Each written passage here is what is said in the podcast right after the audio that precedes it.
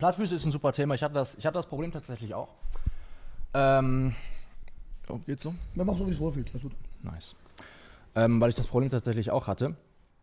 Ähm, und zwar ist bei mir durch die Plattfüße, ihr könnt euch das so vorstellen, der Körper ist praktisch wie so ein System, was immer äh, sehr viele Interdependenzen hat. Das heißt, ähm, wenn ich ein Problem habe in meinen Füßen, bleibt das Problem nicht hier. Es wandert, je mehr Zeit vergeht und ich weniger tue oder gar nicht zu oder Wenn gegen. man routiniert das Falsche tut.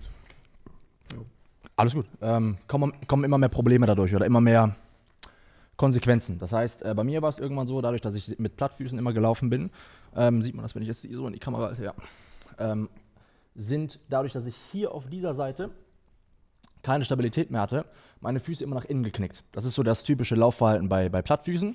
Das heißt, meine Füße waren eigentlich nicht so, so, sondern so. Ähm, was dadurch passiert ist, ist, das Problem ist immer weiter nach oben gewandert, weil mein Knie musste dann natürlich ganz andere, die, die Belastung ganz anders verteilen. Dadurch, dass mein Fuß nach innen gerutscht ist, rutscht mein Knie auch automatisch nach innen. Und das Gelenk, was eigentlich zu 50% links und rechts belastet wird, komplett gleichmäßig, ist auf einmal mehr links. Dadurch habe ich dann zum Beispiel X-Beine bekommen. Und das, Leute unterschätzen, was er meint mit, das wird dann links.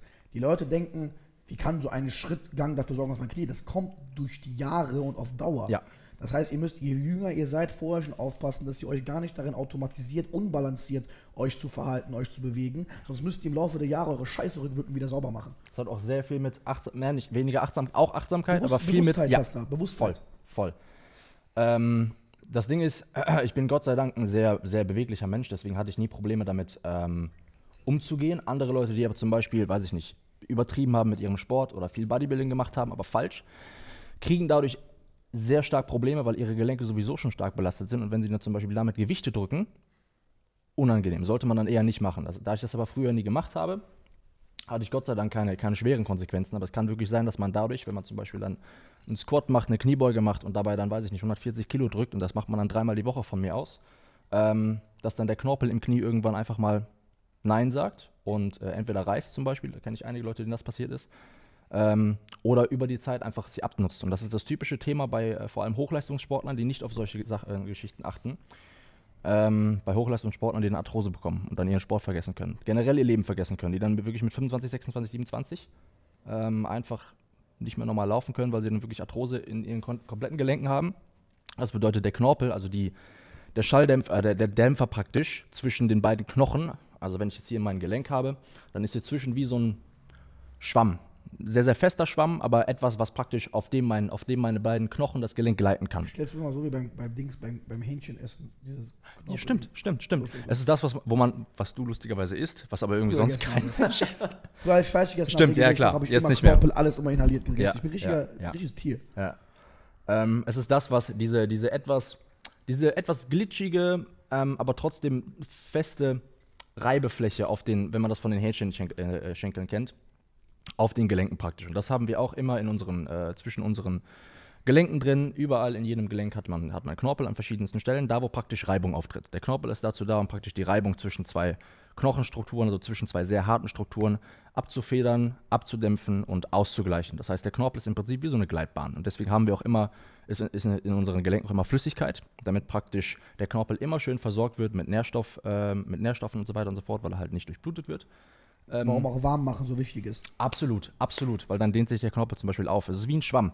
Je wärmer, immer, das kennt man zum Beispiel von Holztüren oder Eisentüren, je wärmer eine Holztür wird, desto mehr dehnt sie sich aus. Deswegen knarzt und äh, knackt zum Beispiel auch im Sommer, wenn es gerade warm wird, ähm, mal ein Holz oder irgendwo im Haus fängt es an zu knarzen und knacken, weil dann ähm, Metalle, Holze, alles ausdehnt.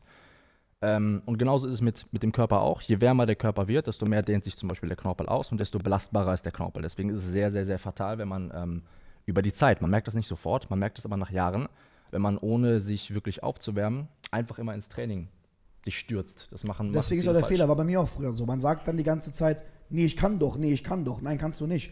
Dann, wenn du nicht warm bist und trainierst oder allgemein dein Körper nicht gut, dass es deinem Körper nicht gut geht, äh, oder du nicht nach der Regel der Kunst warm gemacht wurdest, aber trotzdem trainierst und performst, das ist nicht, weil du auch ohne performen kannst. Das ist, weil die Sanduhr abläuft. Du machst dann so deine drei, vier, fünf Monate, Wochen, nutzt du komplett alle Reserven ab und dann kommt's. Pam, pam, pam, pam, pam. Aber auch nicht auf all- komplett alle Kausalitäten, alle Interdependenzen, alles rächt sich und du weißt nicht mal, was es ist. Darum nehmen die meisten Leute Schmerzmittel, auch sehr viele Physiotherapeuten haben leider keine Ahnung, ist extrem traurig, äh, dann wird das auch noch schlimmer, weil auch die Behandlungsmethoden denen ein bisschen die Hände zu machen.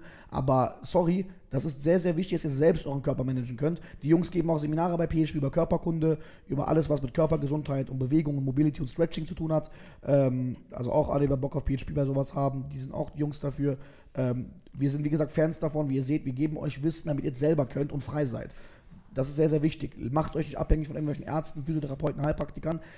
Arbeitet mit ihnen, assistiert an eurer Gesundheit. Das ist sehr wichtig und versteht warum. Er erklärt es so, dass man es nachvollziehen kann. Wenn ihr jetzt theoretisch ähm, diesen Knorpel, kannst du vielleicht mal darauf eingehen, wenn man sich nicht warm macht, was da passiert so? Ja, ja. Vielleicht noch eine ganz kurze Sache. Was Ja, du, viele Leute, das passt super zu dem Thema mit Physiotherapeuten. Ähm, viele Leute arbeiten an ihrer Gesundheit erst, wenn irgendwas kaputt gegangen ist. Das ist meiner Meinung nach voll Viel der falsche. Ansatz.